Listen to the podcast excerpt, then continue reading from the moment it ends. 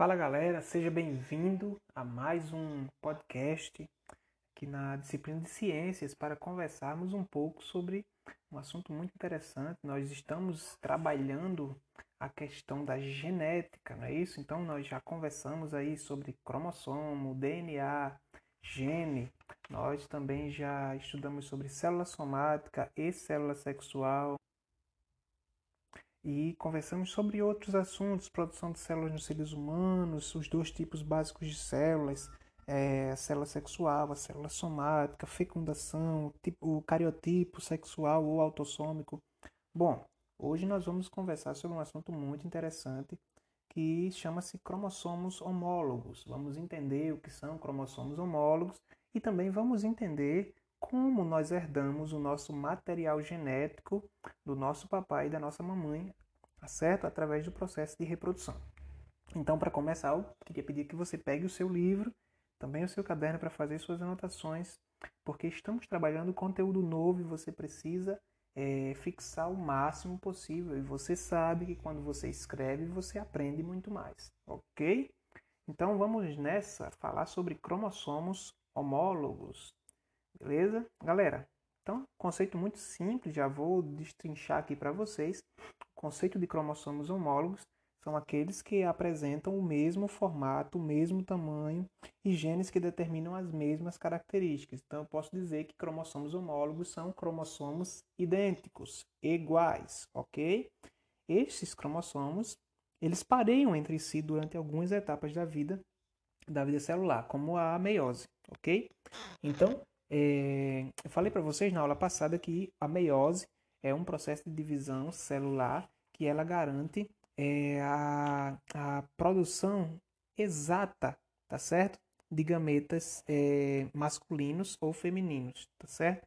Então, eu vou dizer que os cromossomos homólogos eles vão transferir exatamente aquela, aquela, informação genética, tanto de formato, como do, de gene, como de características right?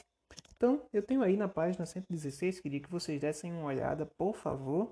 Eu tenho aí a representação A e a representação B, que são exemplos de par de cromossomos homólogos é, no A e dois cromossomos não homólogos no B, ok? Só para a gente fixar melhor esse conceito. Então, no, no quadradinho A, eu tenho aí o formato do, do queixo, por exemplo, como uma característica, o tipo sanguíneo como um fenótipo e o crescimento é, o tipo sanguíneo como um genótipo e o crescimento como um fenótipo, ok? Então eu tenho cromossomos de origem materna, cromossomos de origem paterna, mas que elas, é, elas trocam as mesmas informações, ok? E aí a partir daí, trocando a informação, o próprio sistema vai identificar quem é o gene recessivo e quem é o gene dominante e assim expressar essa característica, ok? No quadradinho B eu já tenho uma outra situação eu tenho aí o formato do queixo e eu tenho cor de cabelo, tipo sanguíneo, forma das hemácias, crescimento. Então são informações diferentes, ok? Então eu vou dizer que esses cromossomos são não homólogos, tá bom? Porque as informações que eles estão trocando são informações diferentes. Durante a produção dos gametas, os cromossomos homólogos eles se separam, ok? Cada gameta, masculino e feminino, recebe 23 cromossomos sendo 22 autossômicos e um sexual, beleza? Quando eu falo autossômico, você já se remete à nossa aula passada para entender o que é e sexual também, beleza? Bom, então eu vou dizer que o ovócito ele vai vir com 22 cromossomos, é, é, 22 autossômicos mais um sexual, ok? E eu vou dizer que o espermatozoide também vem com 22 autossômicos mais um sexual ou mais X ou mais Y, tá certo?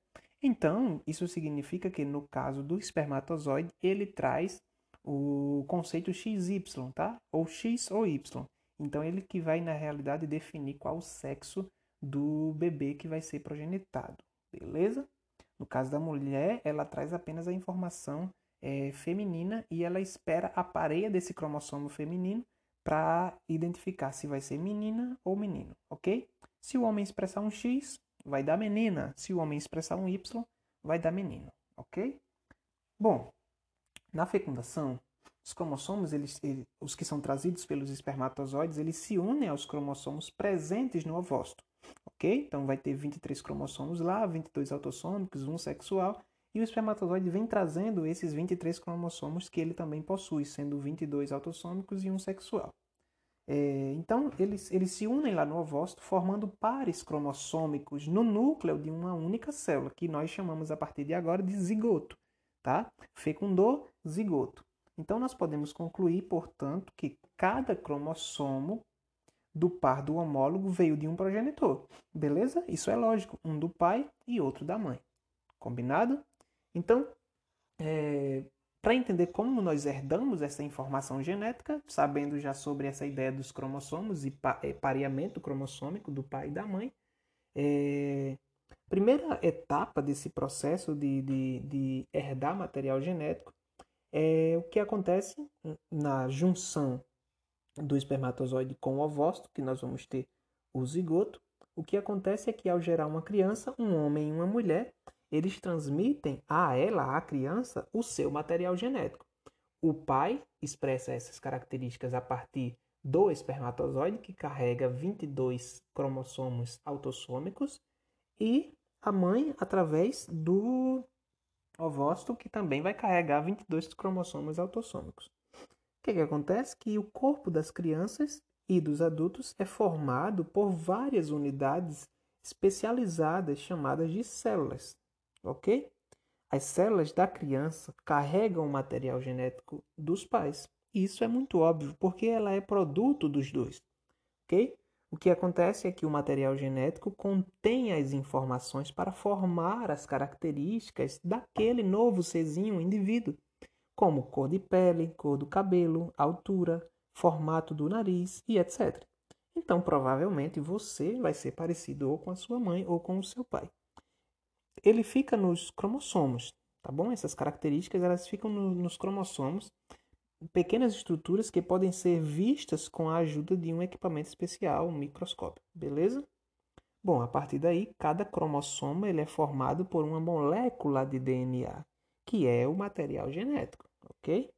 O DNA é formado por compostos químicos arranjados em duas hélices. Por isso que nós dizemos que é uma dupla hélice de DNA ok? Essas hélices elas se entrelaçam, então por isso que ele assume esse formato mais é, como se fosse espiral, ok? O que é que acontece? Quatro deles são representados pelas letras iniciais dos nomes. Quatro desses compostos químicos são representados pelas letras iniciais dos nomes, ou seja, A, C, G e T. Então eu vou dizer que é adenina, citosina, guanina e tinina, tá bom?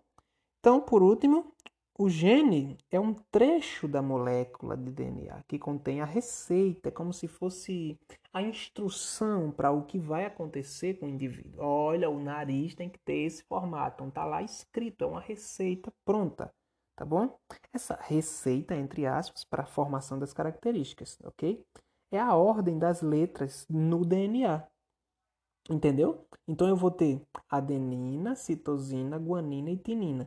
Esses quatro compostos, essas bases, elas, elas a, a depender da, da sequência delas, é que eu vou saber cor do cabelo, qual o formato do nariz, se vai ser alto, se vai ser baixo e etc. Deu para entender? Então isso determina as características. Bom, galerinha, é, de uma forma muito simples, é assim que funciona a transferência do material genético e das características fenótipas e genótipas do nosso pai e da nossa mãe. Bom, falar em características genótipo e fenótipo, isso é assunto para uma outra aula, assim como outros assuntos que nós temos que trabalhar. E aí por isso que eu queria que vocês me ajudassem aí. Eu tenho aqui três perguntinhas aqui na página 117, pergunta 1, 2 e 3. Você vai responder para mim e enviar pela Classroom essas três perguntinhas, ok? Muito simples, tranquilo. E próxima aula, amanhã, nós vamos conversar ao vivo sobre locos gênicos e genes alelos, tá bom? A gente vai ver gene dominante, gene recessivo, homozigoto, heterozigotos. Então, vai ser muito bacana, tá bom? Então, manda essas, essas três questões aí para mim. E até amanhã, galerinha, na nossa aula ao vivo. Abraço, valeu, tchauzinho.